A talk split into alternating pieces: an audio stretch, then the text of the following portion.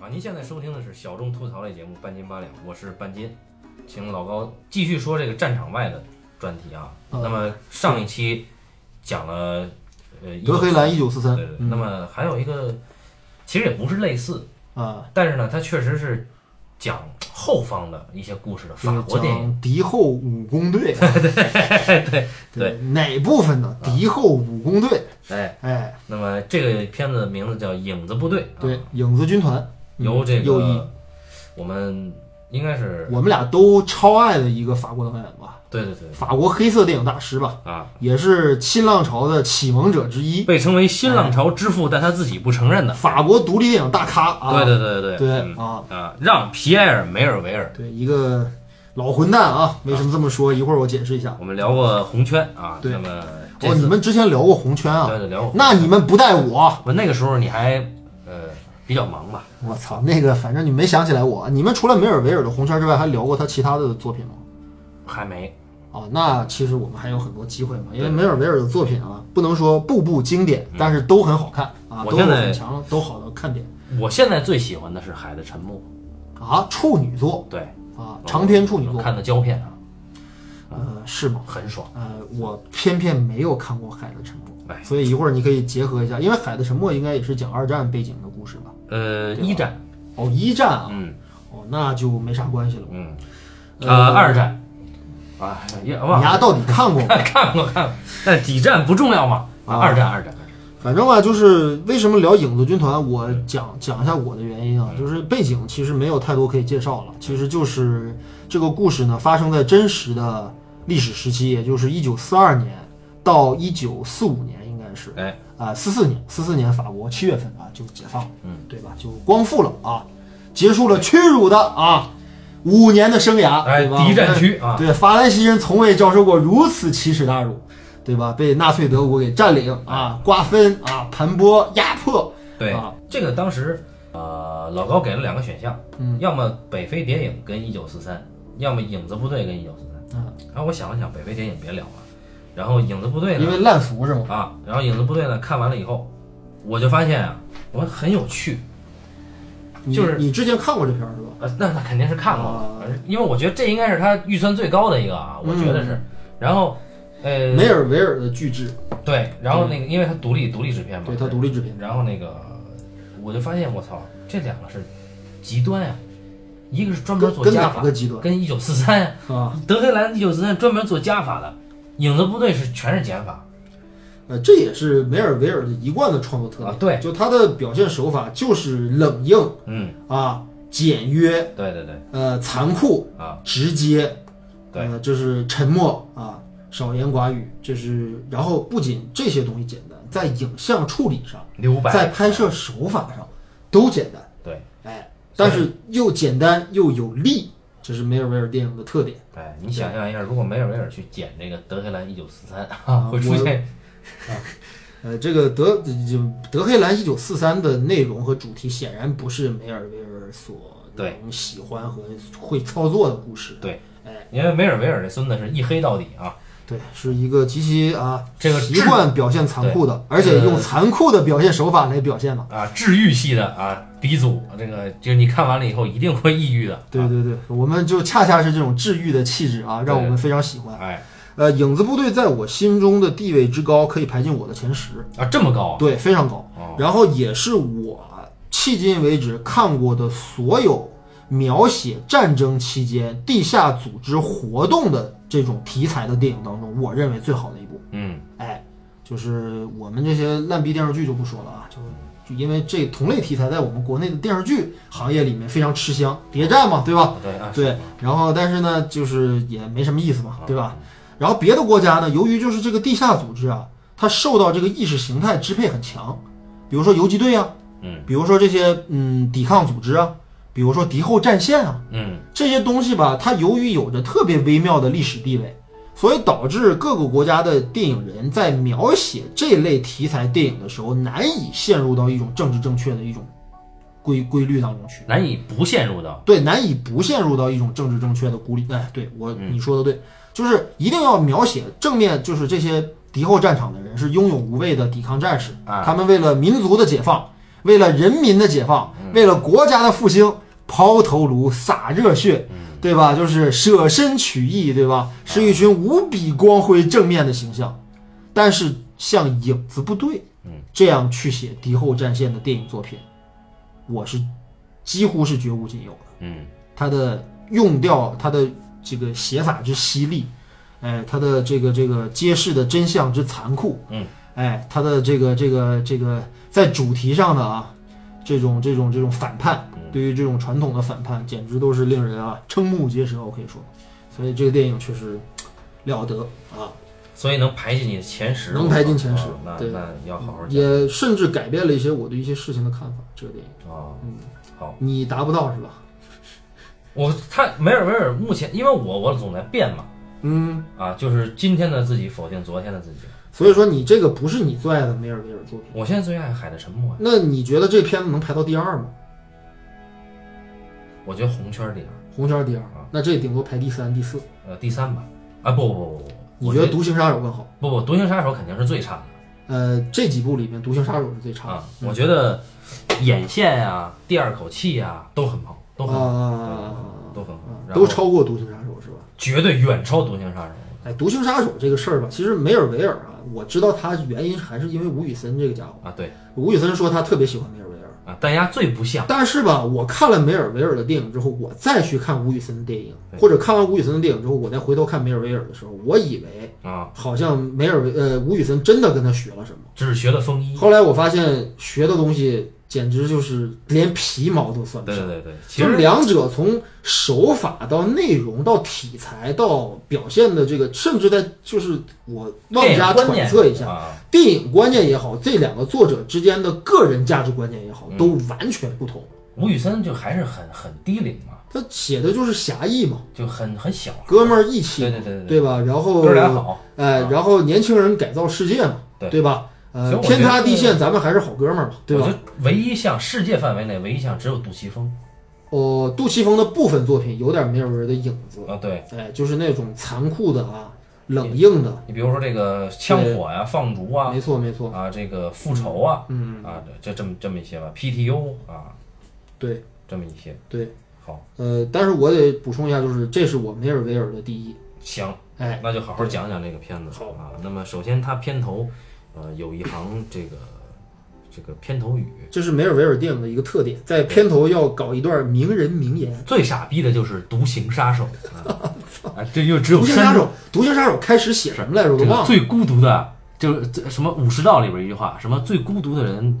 呃是恐怕只有山中的老虎和武士，还是怎么着啊？我操，好吧，什么什么玩意就是儿装逼的话是吧？啊？对，哎红红圈那个还行呃，红圈那个是梅尔维尔自己编的，啊，那不是佛陀说的当然不是佛陀说，佛陀哪说过这种话？哦，对吧？那是梅尔维尔编的。我后来他妈看花絮的时候才知道，我说他居居然就是要么就写名人名言，要么就编名人名哎言，就是到最后注解对维尔维尔自己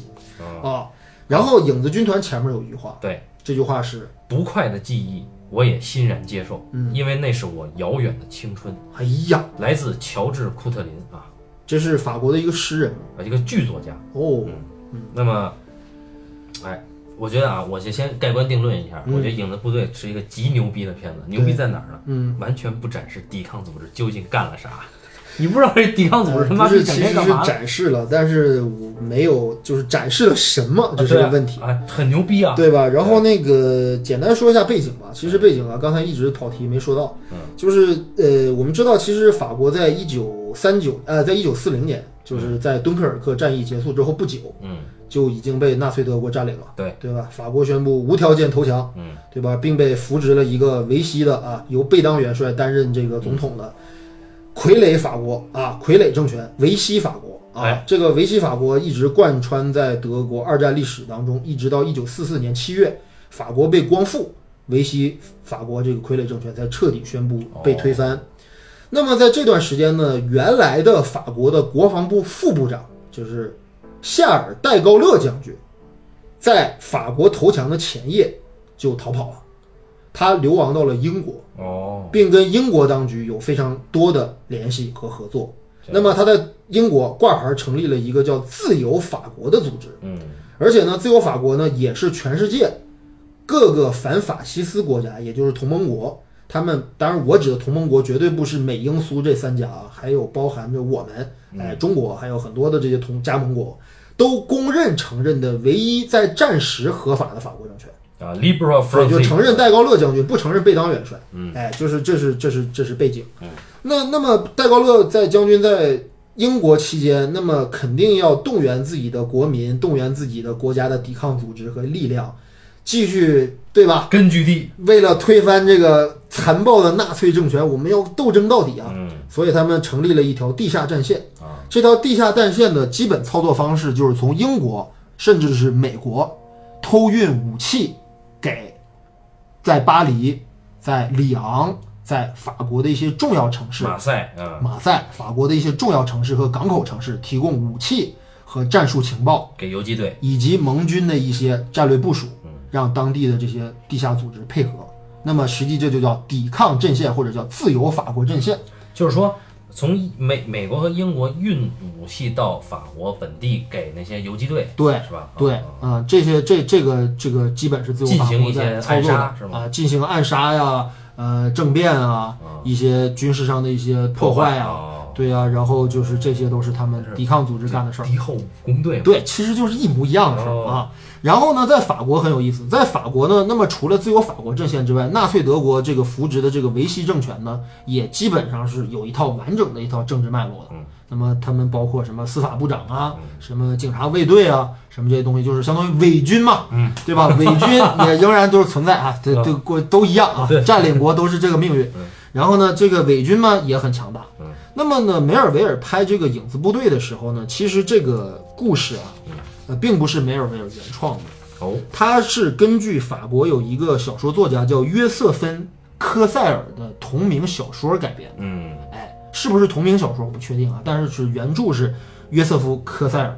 那么他写的这部小说，呃，其中这个小说里面列举出来的这些人名，也就是在影子部队当中出现的这些人物啊，好像是化名，也就不是真实的人，但是都有真实原型。哦，啊，也就是说他们可能啊，呃，是法国的一些呃抵抗组织的成员，他们有的可能是大学教授，嗯，有的可能是呃普通的工人，也有的可能是一些小作坊的一些小生意人和一些工匠，啊他们都可能参与这个自由法国阵线。嗯那么这就是这个作品的背景。嗯，那么后来梅尔维尔他自己其实在一个访谈当中，他曾经说到，就是说，呃，他为什么要拍这个电影，就是因为他要对过去做一些缅怀，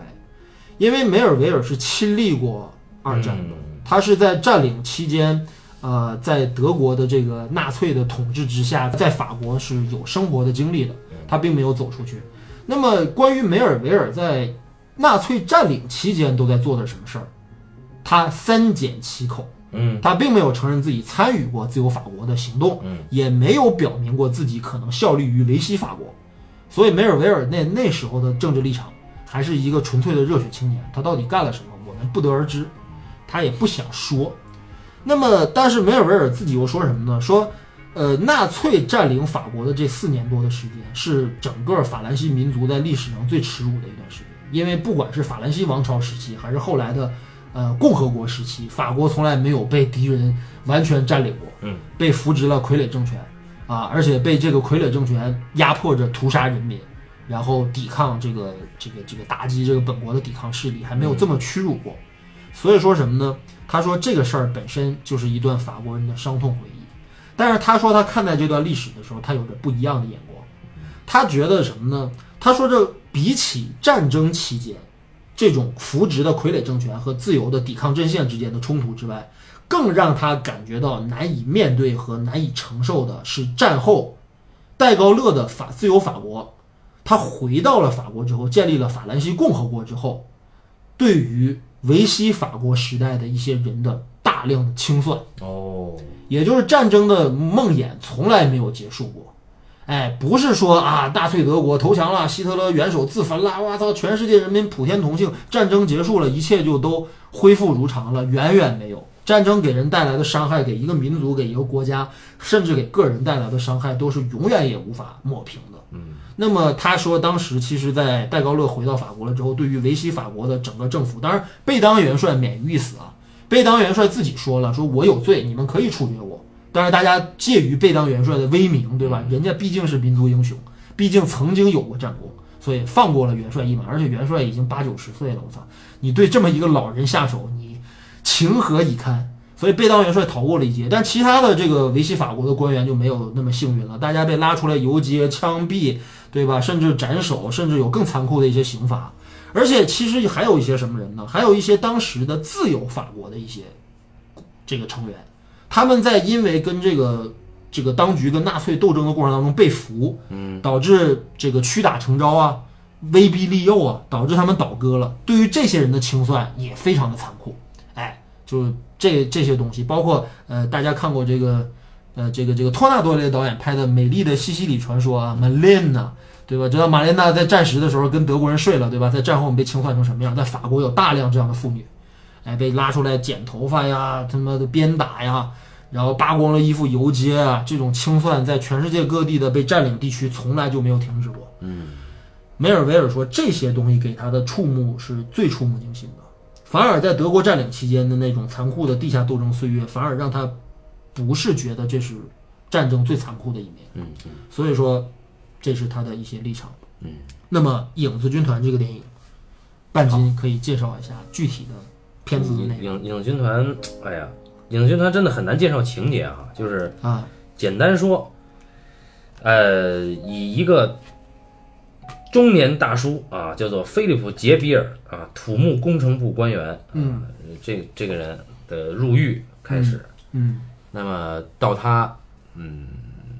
脱狱对，啊，被营救，然后再重新组织他，他因为他是一个反抗军的反抗组织的，影片没有具体交代他的职务，但是可以确定他是自由法国阵线的重要的高层领导人员。我喜欢管他叫老二啊，因为他这个这个人物由著名的法国男星利诺·文图拉主演，哎，利诺·文图拉也是梅尔维尔的御用之一啊。啊，对啊，呃，我就管他叫老二啊，这个对这个，因为这里边有老大啊，他啊这他老大是二谁？一会儿再老说。大更牛逼啊！ 对，然后，然后这哥们儿呢，呃，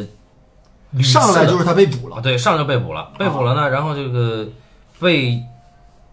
自己脱狱了，对，哎，找了个机会脱狱了，脱而狱以且他后脱狱的方式你得介介绍一下。脱狱呃，好吧，那就那就细讲一下啊啊。那么首先啊，这个这哥们儿有大学教授气质啊，是一个嗯他是一个工程程师，官员，对，嗯，然后他呢被称是涉嫌戴高乐主义者嗯啊，然后被抓起来不。就自由法国的人但吗？证据不足，要审的啊。哎，这个时候呢，他就被关到了这个囚室，嗯啊，这个这个囚室我简单说一下啊，嗯这个囚室特别有意思，在电影当中，我觉得这个设计是有意用意的。哦，就这个地方啊，是当年在一战时候关押德军战俘的德军战俘营，啊，结果现在变成了关押法国人民的法国战俘营。那确实有意义。对然后他被关进来以后呢，你就他就会发现，哎，这个狱友们啊，啊这个，一个个都如丧考妣，对、啊一，群白痴啊，有这个傻逼对，啊就是傻逼，都不是一个革命者。啊而且其实能够明显感觉到他在暗示，其实这些人根本就不是什么真正的自由法国的抵啊，抗者，对对对对，都是因为一些莫名其妙的原因被株连或者被冤，就是被怀疑是，对，被怀疑是，对残酷的对，政治斗争他认为这些人不配跟他对话。正在越狱的前夜，他夜间被提审，啊，他关押到了这个一个拉到酒了店一。个德军总部里，啊，一个德军的驻地。对，然后这这个老二呢就特别狠，跟他一起来的，他一看，哎，不止他被提审，还有一个不知道干嘛的人也被啊也是一小伙子也在那儿压着等着，对，嗯他就怂恿那个小伙子呀，哎他说一会儿啊，我把这个咱面前就看押咱俩这个德军军官，我给控制住，哎，你赶紧抓紧时间跑，对，哎，结果丫确实是吸引了 人家注意力，而且把这德军军官给刺死了啊人家身手了得，对，但是他让让人家人人家先跑了，对不对？啊人先跑那肯定先吸引火力，对，他然后利用这人家个德军间，隙啊哎向反方向逃出升天，也就是说他实际上牺牲了这个是的，无知的这个小伙子，对啊对，哎，然后当我然哎操，这第一场戏令人对。瞠目结舌，这还在在在理发店里这还他妈是英雄人物还吗，理了个胡须，还还啊剃了个胡子。对，然后理发店里边挂的海报写“元帅言行一致”，指的是贝当贝当元帅哦理发师的扮演者嗯，是眼线里边啊一个黑帮的眼线里边一个主角吧。对，就是你看梅尔维尔的戏吧，就是说到这儿，我要说一下，就是他有一些处理吧，非常的微妙，嗯，似是而非，让你感觉到是这样，似乎又不是这样。嗯比如说这个理发师，是不是底下就是抵抗阵线的成员？呃不重要，其实对，嗯但是就你又感觉他好像是，但是也好像可以不是，对，哎，就很有意思。哎因为他跟那个利诺文图拉之间的这个交流啊，非常有意思，很微妙。对，就你刮脸，刮完脸你哎要走，等会儿你把你的大衣留着，我给你我的，对我仅有的了。对，哎这这肯定是认识啊，这尤其那哥们儿这张脸啊，这法国的憨豆啊，这是不是个据点儿呢？哎不得而知，他也没交代，对不好哎说对啊啊。然后接下来呃到了马赛海边，嗯，然后哎，呃，我们会发现老二带出现了了带了俩人啊，要清理叛徒了。老二呢带了俩人，一个叫比松，还有一个新加入的，嗯啊，新加入的一个人叫菲利克斯，对啊，还有一个新加新来的小伙儿叫啥我忘了啊。对，然后一共三个人，那个小伙儿是刚刚加入，对，小伙儿刚刚加入，然后他特别急于的为伟大的敌后战对线对对奉献自己的一生。然后他无法理解他眼前这个叛徒小伙儿，你怎么能这么做？对这个叛徒小伙子，其实就是应该就是在最开始我们看到杰比尔被出卖的、哎，被抓起来的始作俑者。但是呢，哎，这个屋里仨人啊，杰比尔带俩人啊，一个菲利克斯，一个小伙儿，嗯这个打算清理他呢，就发现哎，这周围啊还住了其他邻居，对，清理他一定有声儿，嗯，那咱就不能开枪了。那用什么办法呢？这屋里没有别的工具，于是我操，这几个人且琢磨到底怎么杀他。我你想想那叛徒小伙儿得多难受啊！对，然后最后啊想了一个最残酷的方法，哎，绞杀。勒死他。对，然后一个人摁着腿，一个人摁着胳膊，哎另一个人负责勒。嗯小伙儿长得还挺帅啊，就这么香消玉殒，就啊，对对，就就讨论一番，最后把对把人给勒死了。处决叛徒。啊每个人都沾了血有审判吗？啊有举证吗？没有什么都没有。对，这就是组织里的规矩啊。然后，哎，其中一个叫做菲利克斯，就是老二的助手、副手、嗯啊，菲利克斯啊，一个谢顶老者，对，谢顶大叔梅来到嗯尔维尔电影里的人吧，啊，都谢顶都有一种莫名的帅感。啊，对，这即种便谢帅顶感跟啊现在不太一样，跟哎美国的那些老男人的帅感也不一样。他那个叫范儿啊，嗯对他也不是说很精致啊，但是就是有气质对，有一种对，没错，对他的有一电种影独里特的气质。他电影跟你比如说《让旅客高达》的电影里的人，《让旅客高达》就比不了。呃，都是法国人，拍的都是一个民族的人，精神气质完全不一样。对对对对， 就是你看新浪潮人，他相对他这个颓了一点儿。对对，比较底层一些。哎，你比如说然后侯侯比麦嗯较的电自然一些，比较左派一些。影，侯麦电影里就没有这个好看的人啊，就是啊对这那尤其男的啊，对对对女的还是有的对，啊，感觉就从街边随便拽了一人就演了。对，极为所都啊。对，但是梅尔维尔，你感觉他有法兰西的旧式的时代的绅士风度。哎哎，哎，但加上这法兰西有没有绅士我不知道啊。然后这个 好，然后这菲利克斯呢到了一家酒吧，哎，这个酒吧里边呢，嗯，哎，他遇到了一个故交，一嗯，个飞行员小伙，对，一个帅哥，嗯，也是一个帅哥，这对帅哥太多了。然后菲利克人家斯呢，帅哥啊，长得他妈有点神似阿兰德龙啊，呃，他有点像像另一个人，我忘了叫啥了，啊，反正啊，我明白，我知道你说的是谁，是现代的人吗？他有点像谁啊？像《兄弟连》里边演连长那个人，没有那么难看，但是也呢有点像那个，就是好像后来的那个法国男星叫什么文森特·卡索还是啊，对对对，没有文森特那么变态啊，哎啊，对对对对对对，但啊是脸是长的，对，反正一个型儿了对，但确实挺帅。啊，然后穿呢着一飞行服，哎，这这个菲利克斯呢就拉他入伙嗯，这哥们儿叫弗朗西斯，哎不，让弗朗西斯，啊，然后跟我们一块儿干啊，嗯，小伙儿同意了。对，好，然后再一次转到菲利克斯，就是第二天，啊，里昂剧院的代理处，啊，这个时候呢，呃，菲利克斯呢就找嗯到了他的老大，就是我们片中的老二啊，就是这个杰杰杰杰杰比尔，杰比尔啊，嗯，杰比尔就跟菲利克斯讨论一个行动，叫做直布罗陀行动，有直这布个罗陀行动计划，有这个玩意儿吗？呃，具体来说的话，好像从大的战略上好像似乎没有，啊，但是不排除有这么一个计划的序列，哎，然后直布罗陀计划呢是有一帮人要坐潜艇到英国去，对，啊，那么为了保密，所以必须事先把这帮人集中起来，关在某个农场里面，嗯，啊，等船在这儿之前你应该提一下，应该老大出现了呀，没了。然后呢还没出现，呢同时，刚才那个飞行员帅小伙呢，哎，他呢要去巴黎一趟，对他去巴黎呢办事儿，因为菲利克斯交代给他一件事儿，对，哎，他去巴黎，但是呢，他去巴黎呢，顺便探亲，他有个蝈蝈，哥哥对，嗯呃，是一个作曲家数学教授，啊，还是个作曲家啊我操，多才多艺，啊，对，嗯就，是由著名的法国男星啊，谁？不说了啊，反正熟熟脸儿也是梅尔维尔御用之一。你们看看这个法国有一另一个另外一个大师嗯啊，这个拍摄《恶魔》嗯亨利·乔治·克鲁佐，对对，这个《恶魔》里边主演啊，主演对啊演校长的那个逼，长得有点像梅尔维尔啊，啊，对，啊这人是这人也是他 哥我怀疑是他兄弟啊，是很个大像。学者啊，对，大学者家里这个就是啊也快吃不上饭了啊，法国都都是平卷儿啊但是这个大学者跟这个这个这个的真实身份啊，啊，就是是这样，他俩呀、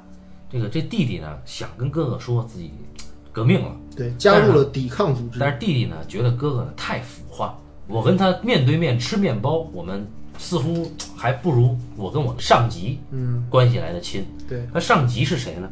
是他们恶魔里边的另一位主角，也就是法国一代女神西蒙希涅莱啊。西蒙·希涅莱哎，那这个大姐演这个片的时候得有五十多岁了吧？啊，得有了，他扮演的这个角色叫 Margaret 哎，嗯但玛是格呢丽特，但是这个这个哎腿，是叫玛格丽特吧？啊是，但是这个腿哈、还是像二十多岁的美哎女我操，啊你丫行了啊！啊每次流露出这个趣味啊，啊！然后这个你媳妇儿不弄死你？这个这个是这样，这个这个西这个西涅莱呢，托这个小伙儿去巴黎拿这个电台，电台嗯，运过来，偷运，那他呢就顺路拜访他哥，但他觉得他跟他哥已经没有共同语言了嗯，，然他还后不知道他哥的真实身份。对，然后小伙儿呢就成了一个革命狂徒，就就把这个呃成功的啊把这个呃发电发电机运送完成任务啊运运到了目的地啊，然后呢小伙儿呢就被组织接纳了，成为了直布罗陀行动的护卫啊，然后当天晚上行动的时候，呃突然这个老二告诉大家说我们除了今天现有的成员，我们还有一位高层。嗯，要参加这次行动对你像比我都高，这啊，谁是他比妈？杰比尔都高。对对对嗯对。那么这个这个高层呢，要单独由小伙儿飞行员小伙儿嗯，划小船儿把他送到潜艇上，啊我们分头走。哎然后月黑风高，这个小伙儿划着小船儿就送这个高层。远远一看，胖墩墩、矮矬矬一个人嗯啊，啊，其貌不扬，嗯就是高层。什么人？什么人不知道。嗯，哎，结果呢，哎，这个人进了潜艇，跟老二拥抱握手的时候，我们发现此人居然就是小伙儿的哥哥，教授，哎，教授叫做老卢克啊。对，叫吕克吧，应该译为吕克。好，嗯，他是小伙的哥哥。哎，就是那个小伙儿觉得跟他没有共同语言的那个哥我哥操，原来哥哥是隐藏的大 boss。啊。然后老大跟然后这哥哥就是老大啊，哥哥跟小伙儿谁也不知道谁都是革命者。嗯然后哎，切到伦敦，嗯，老大和老二去接洽英国军方嗯谈武器供给。对，英国军方说：“我们不信任你们法国人的效率啊！这是英格兰人一向鄙视法兰西的，从他妈敦刻尔克的时候就开始是这个操性。哎，然后我们宁愿把飞机都用来轰炸德国，也不愿意给你们。对，我你们会们能派做出什么名堂来啊？哎对吧？我们会派步化兵，啊步化兵，你说你派他干嘛？然后，哎，这个时候呢，老二还说说我要陪老大去参加一个仪式，那个受勋的那个人物，你没看出来吗？是谁呀、啊身材高大。戴高乐是吧？对呀、哦，啊是法国人啊。法国人啊，哦那对他们有一个镜他们去了自头由法啊，国有就一个镜头啊，不不是自由法国的大门吗？哦，对啊，对就在英国的一个街道上，哦对吧？那自由法国的总部，而且那个镜头啊，我不知道怎么合出来的，那真的是戴高乐。我啊觉得找一个演员太难演了，那个那个形象，对，哦，我操，那那个反而是一个全景嘛，很远，特别短但对，就是戴高乐这个这个人身材高大，就是面部的表情，包括他的着装都非常有标志性，所以不可能认错。哦，那真的太像戴高乐了，那个是应该是个特效镜头，我怀疑，啊，哦是从纪录片里边扒出来的，可能。然后老大跟老二呢一起看了一部电影，叫啊这个《Gun with Wind》啊，对，就是乱世佳人。对对，然后这个烂片看完以后啊，这这这呃遭遇了空袭，就是他们有一种什么感觉，就是没想到，就是英国啊， 哎，在轮番轰炸之下，歌舞升平啊，人民洋溢着积极乐观的情绪，对，与愁云惨雾的法兰西形成了相当大的差别。目睹着往下空投的炸弹，面不改色的进行舞会对，啊然后这个杰比尔也看到瞄上了好几个英国美女，啊，英国应该没有美觉女得吧？反正就是反正是觉得，哎呀，真是啊两个世界啊，对一道海峡两个世这界。成为了杰比尔啊这个最后啊最美好的回忆哎哈、好，然后回到了法国，嗯谢顶的菲利克斯被捕了、嗯，啊，这个因为菲利克斯被捕，老二非常着急，决定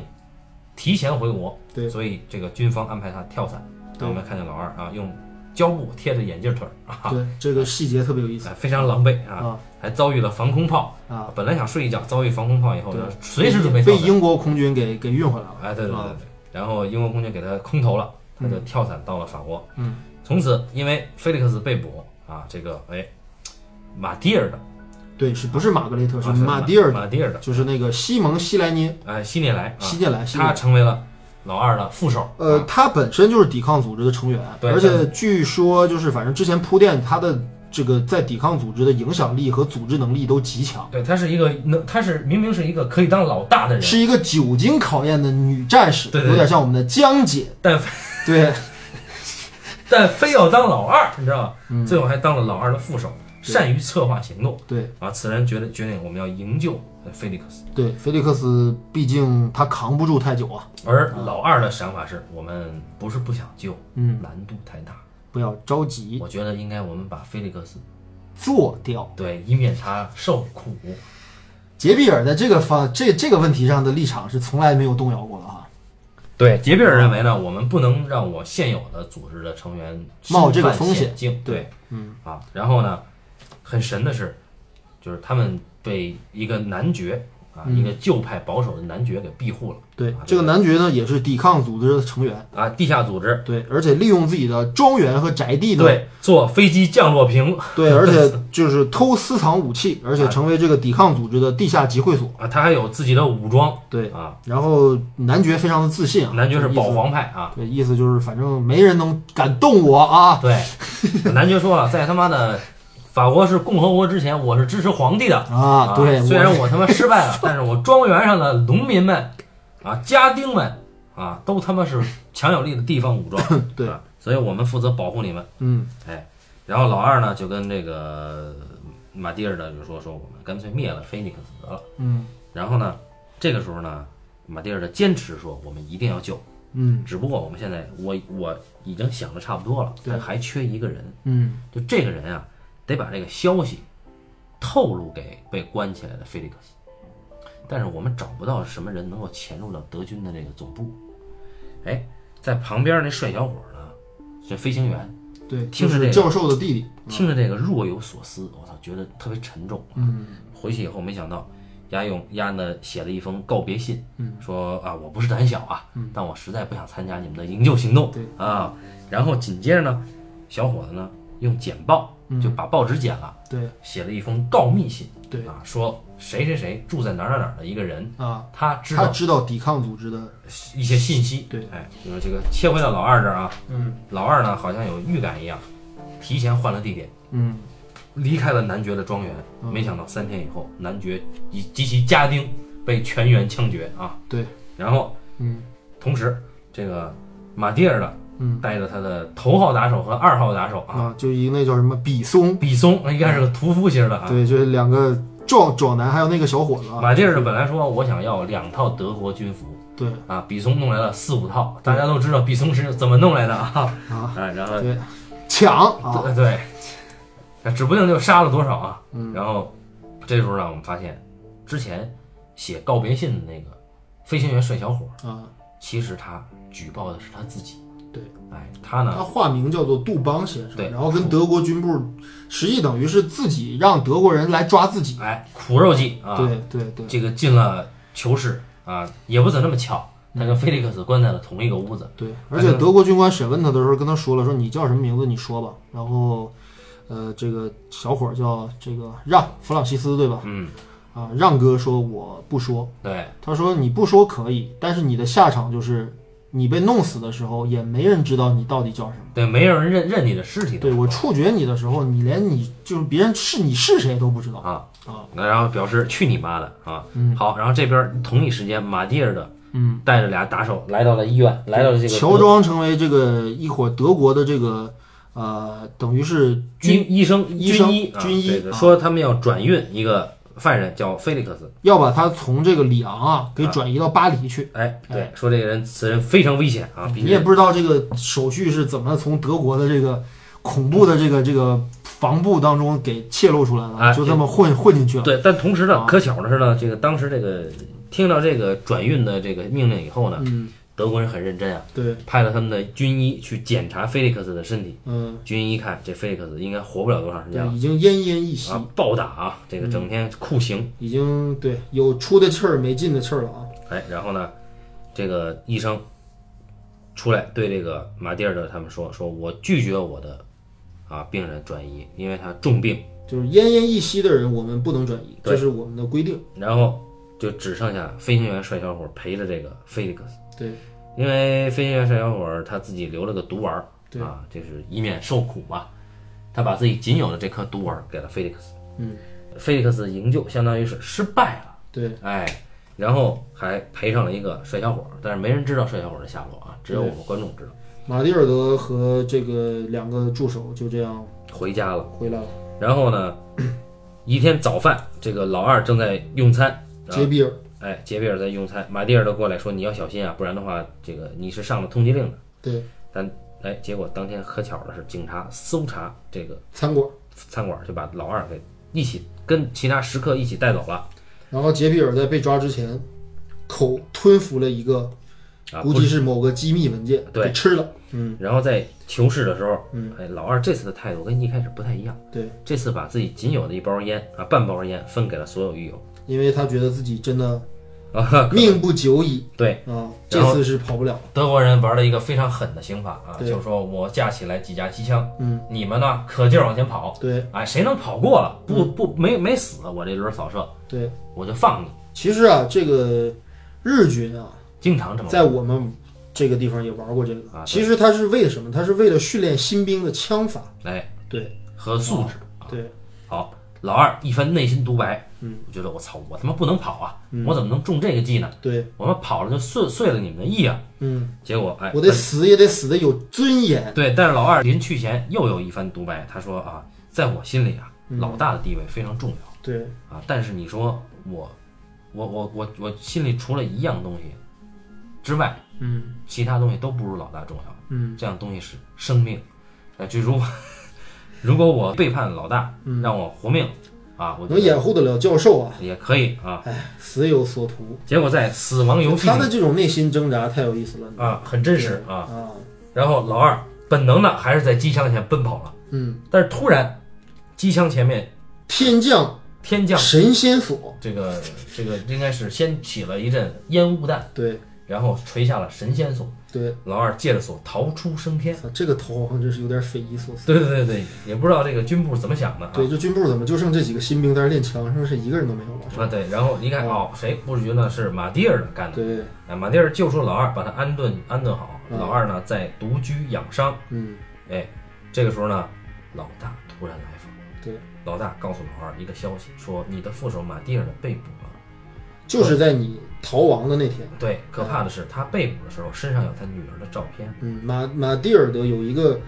十七岁的年轻貌美的女儿，嘿呦，是吧？对，然后呢嗯，对，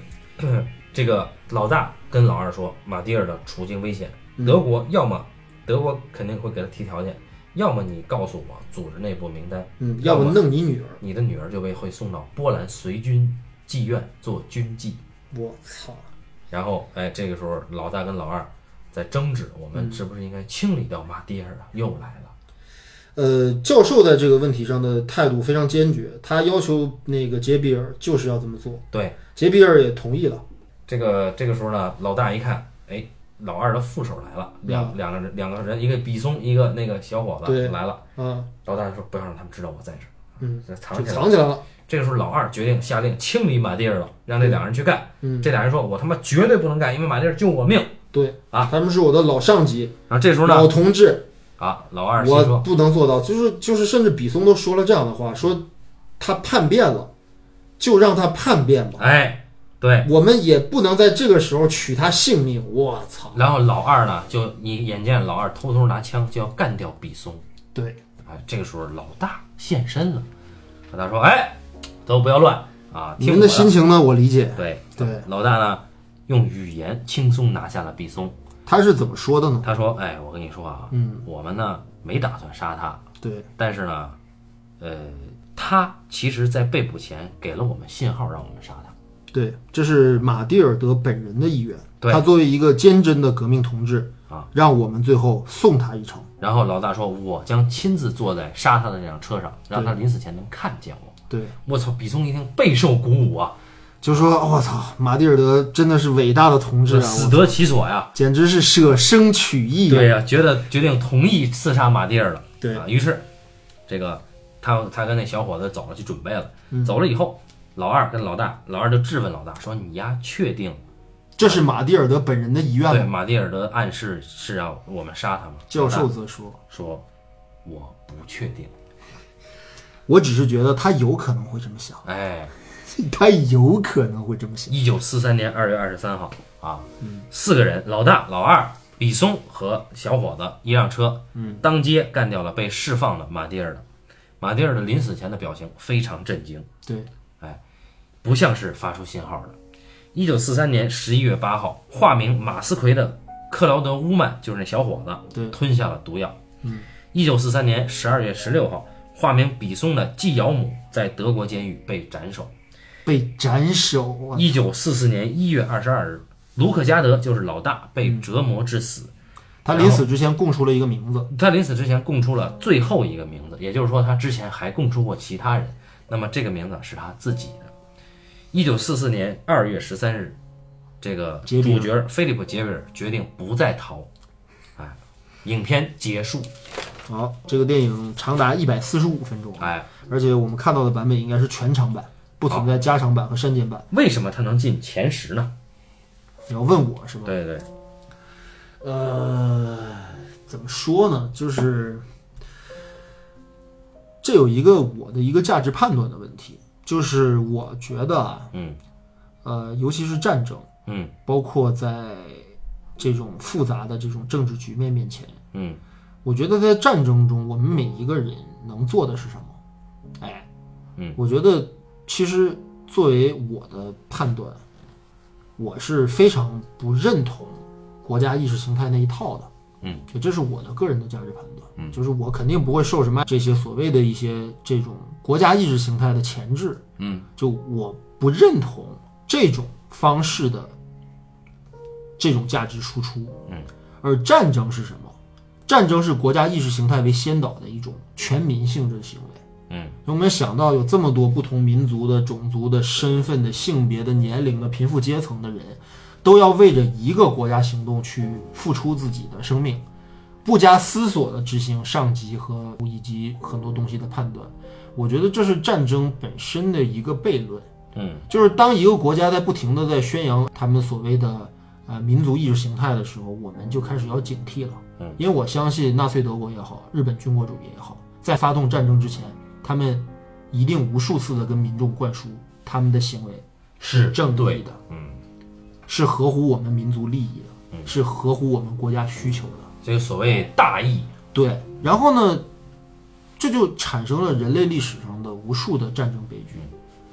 所以我觉得，就是作为一个个体，你在战争当中或者面对战争的时候，你是否有存有最后一点点的怀疑的精神？因为我觉得，作为普通人来讲，最重要的、最最有可能做的一个选择就是我怀疑，嗯，我我是不是要相信你希特勒说的？我是不是要相信你天皇和东条英机跟我说的？我是不是觉得这是我们作为百姓、作为这个国家的公民所应该承担的义务和必须付出的责任？嗯，那么同样这个道理会置换在所谓的正义一方，同盟国、反抗组织，对吧？然后我觉得就是影子部队它可贵的地方就在于它对这个问题进行了反思。嗯，就是说我们再去讨论战争，讨论这些一切的这些，就是二战专题为什么会开啊？哪怕你所谓的什么纳粹的理论，这个法西斯意大利的理论，日本军国主义的理论是正确的，哪怕我们的同盟国反法西斯的，哎，抵抗的论调是正确的，但是我们怎么去排除这一个个受苦的人？嗯，你看看在战争期间，在抵抗组织内部，我们或者是其他的国家在这类电影电影当中怎么表现呢？大家是同志，大家亲如一家，哎，大家手足之情，嗯，大家在最后一个关头，对吧？深受惨无人道的酷刑的时候，舍生取义，舍生取义保护同志对。但是真实的历史呢？历史当中存在着大量的高层人员在某些时刻叛变，啊，供出了队友，然后他们以及他们的家属又被用极其残酷的方式灭口。就是所有的东西，它都是一个冤冤相报的一个东西，在其中是否有正义可言，是否有良知可言，是否有所谓的伟大的理想可言？我们在这个影子部队当中看到了，我觉得在电影当中起码非常真实，因为这个电影是既然有小说的话，那我觉得梅尔维尔肯定不会改变小说的某些设定，嗯，所以我相信这个小说是一个高度反思二战战争以及当时的自由法国的抵抗阵线的一些行为的一个作品，嗯，因为我们看这个老二，嗯杰比尔先生，对吧？抵抗组织高层成员，对对吧？坚定的革命者吧，嗯，对吧？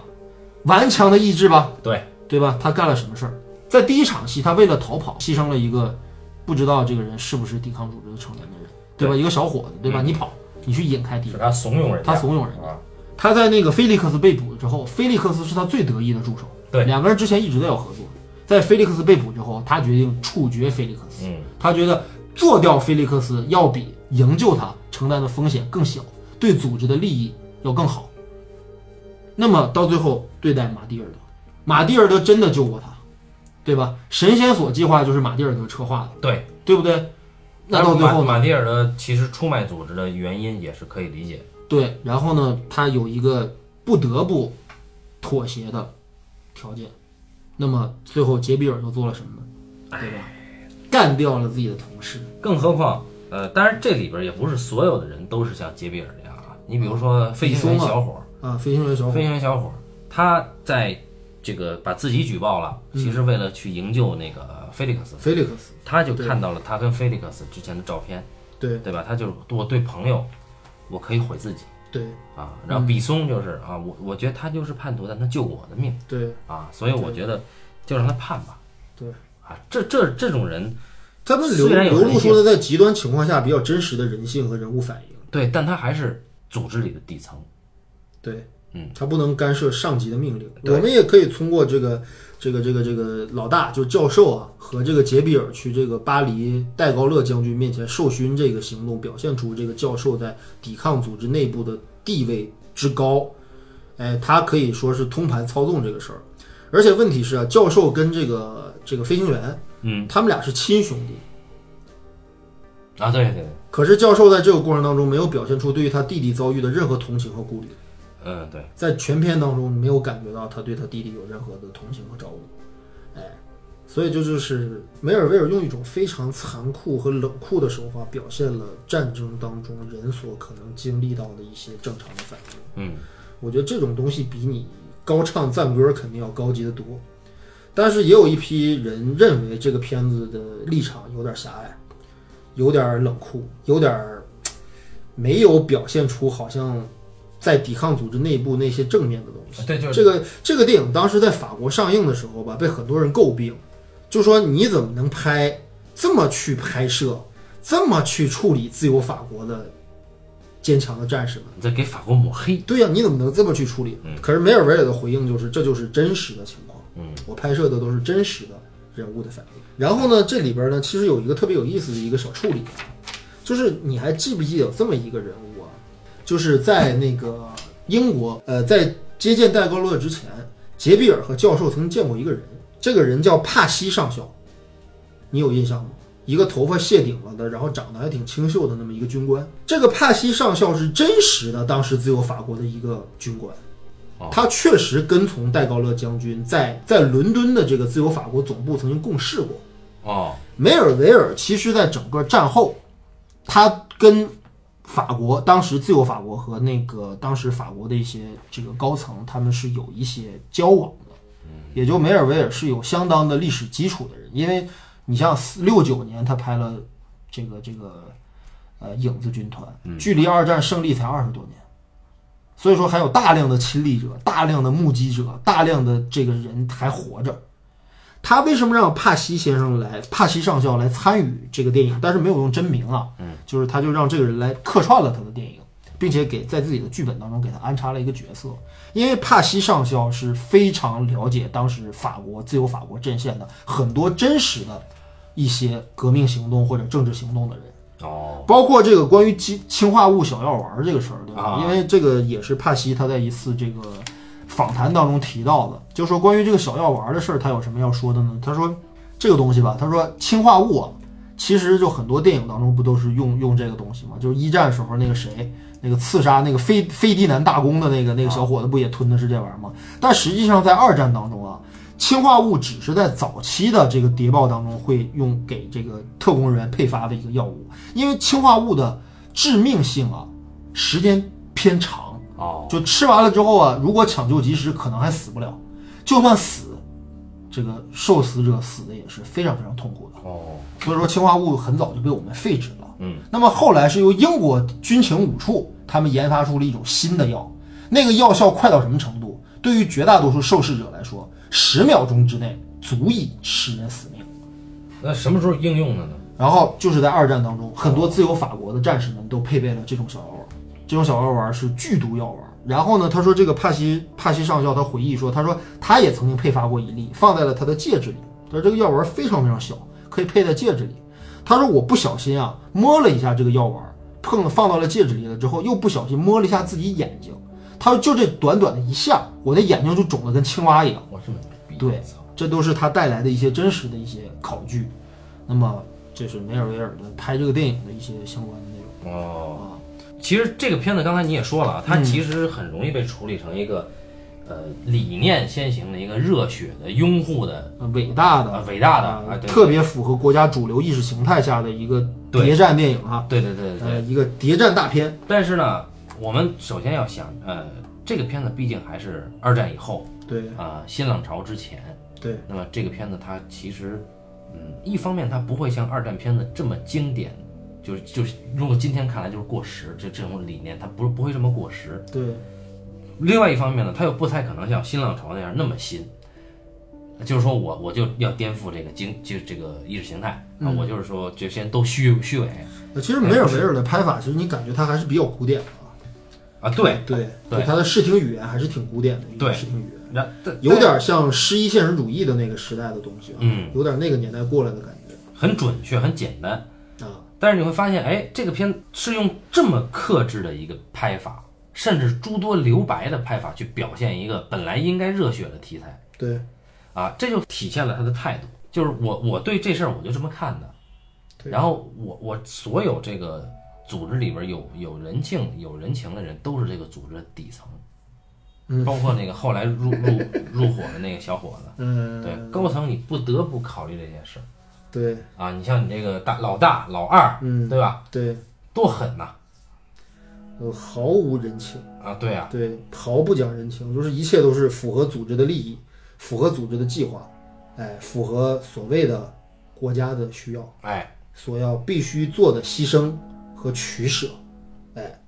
对吧？你看西蒙希涅莱被捕，他后来被背叛，是因为他带着他女儿的照片儿。对之前老二警告过他，你不要带着这个照片儿，对，但他不听。如果一旦被俘，这是一个重要的一个拷问你的一个一个东西，哎，为什么他不听？投鼠忌器啊。还是因为他女儿在他心里分量很重，他要时刻看这张照片儿。对，而且其实你看那个西蒙希涅莱，她演的这个老老老老女战士，腿不错，非非常的淡定。嗯，她其实是在这个组织里面最有自信的一个人。啊对，呃，前后的这么几次营救计划，包括对于这个这个这个菲利克斯的营救的自信满满，嗯，包括到最后居然能够神奇的营救了这个杰杰比尔，对吧？你感觉这个女人真的是很强大，哎，也很有人情味儿。嗯，对吧？不是一个冷片冷面的一个革命杀手，对吧？那这样一个人到最后就要被牺牲掉，啊，而且死的那么惨，对吧？横死街头，我操！然后我们会看到就是关于处决这个呃马蒂尔的，对吧？这个对决定的时候，啊，老二就单独问老大，你确定不确定？老大不确定。那其实对于他们来说，确不确定人的生命并不重要。对啊，最重要的就是我们为了维护组织的利益，呃对要把一个威胁给去除掉了，哎，对吧？就是能够这么触及到这个地下组织，因为大家知道，其实，在战时的地下组织应该是对人性最扭曲的一个、一个一个战场了。嗯就因为大量的人要隐姓埋名，嗯，要天天伪装身份，要经历这种，你知道吧？就是为什么影影子部队这个片子，我觉得就狠在哪儿呢？就是他当然可以拍摄一些，比如说这些组织的人，他们如何破坏德国的军事防线啊，嗯哎，如何暗杀德国的这个这个军事头目啊，嗯哎，如何破坏德国的行动计划？如何这个舍身取义的为盟军输送情报？这些正面的，哎，伟大的、正义的东西，他通通没有讲。对，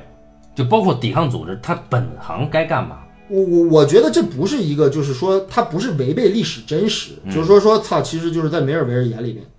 抵抗组织是一群什么人？天天专干自己人，哎，对吧？他们只干自己人。 这抵抗组织的正经差事被梅尔维尔留白了对，啊，这很牛逼，这对点真的很牛逼。那么他挖掘出来的是，这是最让人没法直面的一个伤痛，嗯就是我们不得不出卖、谋杀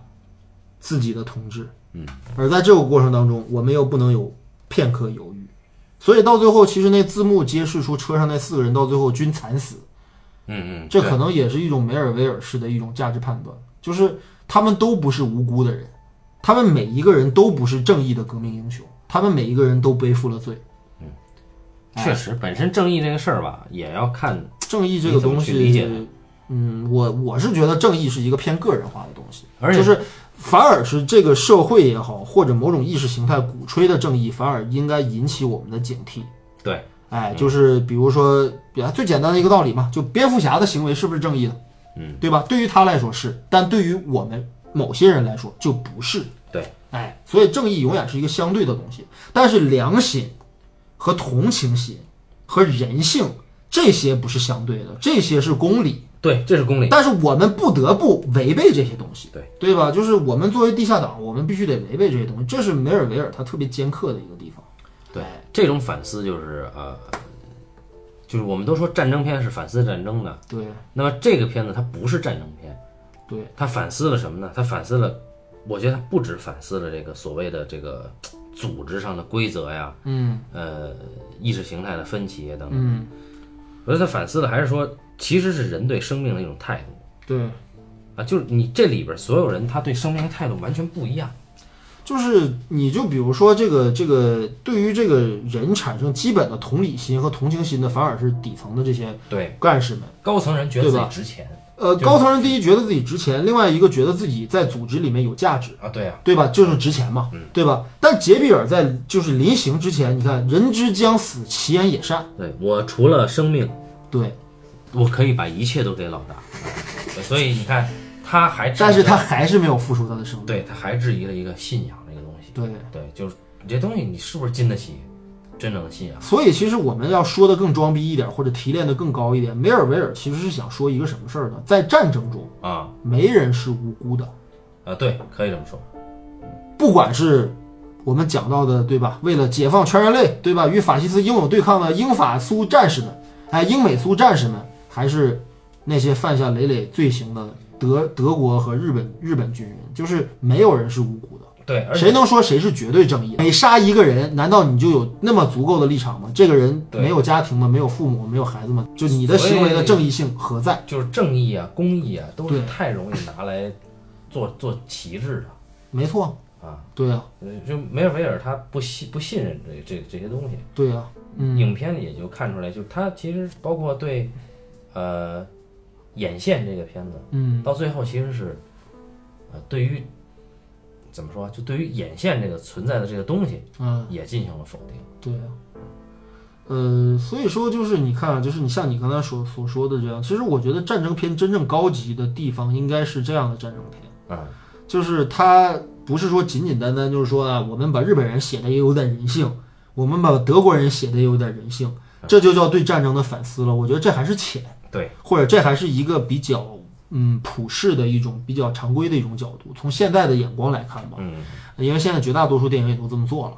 那么一味歌颂所谓的正面英雄的电影，当然这个命题就更落后，也是更过时的一种命题。对他现在很有地域特色，对，所以说一九六九年的时候，你说梅尔维尔他拍摄这么一部电影的话，我觉得已经把战争片当中最有含金量或者最最最最高级的一个命题已经把它表现出来了，呃，对，就是战争的非正义性和没有人是无辜的这个命题。所以就是说，我们看梅尔维尔的片子要学会一个思维习惯，就是质疑。他他就是充满着怀疑精神，而这种怀疑精神，你不觉得其实法国人就就他妈特爱怀疑，对，这是这帮自人由的的思基础，思辨能力就很强。这是自由的基础。对啊，所以说可能备受质疑嘛，大家都说你啊，你歪曲这个自由法国阵线的人，我们的同志怎么能是一帮成天只干自己人，对吧？这个这个，但是实际上大家也知道，对吧？对于底下地下组织来说，他们有一大部分精力都是在干自己人，因为你要提醒着、提防着、提防着同伙的出卖，你要提防着你的上下线之间的这个这个这个风吹草动。对，呃，如果一旦有一个风吹草动的话，可能一整条的这个情报线，嗯，都要产生灭顶之灾。所以在这里边就没有个人了，大家都是情报线上的。全世界所有民族、所有地点的抵抗组织或者所谓的地下阵线都一样，嗯谁也不是无辜的人。就他们这这儿发生的这点事儿，呃，放到我们这儿，放到日本，放到德国，放到美国都一样。对，哎，所以说就是他确实挖挖到了这个事儿，虽然他没有直面描写战争啊，嗯，对，啊，所以就是说来说去，这个片子就是，我觉得它就是在战争片当中，它的反思性是非常好的一个。对。然后《海的沉默》，我觉得我们不能放在二战聊，因为它虽然是二战这个德国军官嗯进驻到法国一个农村、一个农舍，对，一老一少就是嗯枯守在这个啊，那农挺庄像一个话剧啊很像话剧。很然后你就像话看剧这个德国人怎么样一步一步融入到这个家里，最后德国人怎么样提出自己的反战理念，最后德国人自己怎么样死逼。那这个东西很温情，啊呃，比比影子部队要温情一些。对，是一温情，但是到最后你会很很痛苦。看这个，看这嗯个，因为他也在批判这个意识形态啊，和这个也在批判战争让双方对呃彼此仇视啊，对彼此隔膜呀、对，嗯嗯，所以就是当，但他没有具体的历史背景。所以所以说我说，当一个国家或者一个民族在鼓吹嗯民族主义、国家主义概念的时候，作为民众最重要的应该是怀疑，对，大家要提个醒儿。而且怀疑不等于反对，就是怀疑嗯怀疑当然不等于反对，是你自由啊，是你理智的一个基础。只是我要提出一些别的看法，或者我要产生一些别的判断。就在这世界上任何被斥之为是唯一真理或者唯一正确的东西的时候，我觉得任何人提出这种话的话，我觉得都应该引起大家的警惕吧。对，因为我们的德日他们都是这么干的，嗯啊法西斯国家他们都是这么干的。所以还是推荐大家看一看梅尔维尔的片子。我们可能他这些别的片子会在就是什么梅尔维尔回顾的时候，我们会提一下哈。呃，对，肯定会嗯因为聊还。有好多没有讲到的东西。然后那这个片子就这这么多，好，对，那么接下来我们应该就转回到战场。呃，这个我们终于要迎来地质登陆了好，对吧？迟迟也这个战战局也僵持在一九四三年。那么就是《拯救大兵瑞恩》和《最长的一天》。对这两部不同年代，并且分别反映了同一个历史事件的两部美国好莱坞经典战争电影，嗯，对好。吧？嗯，那么感谢大家收听这一期的半斤八两，咱们下期再见。拜拜。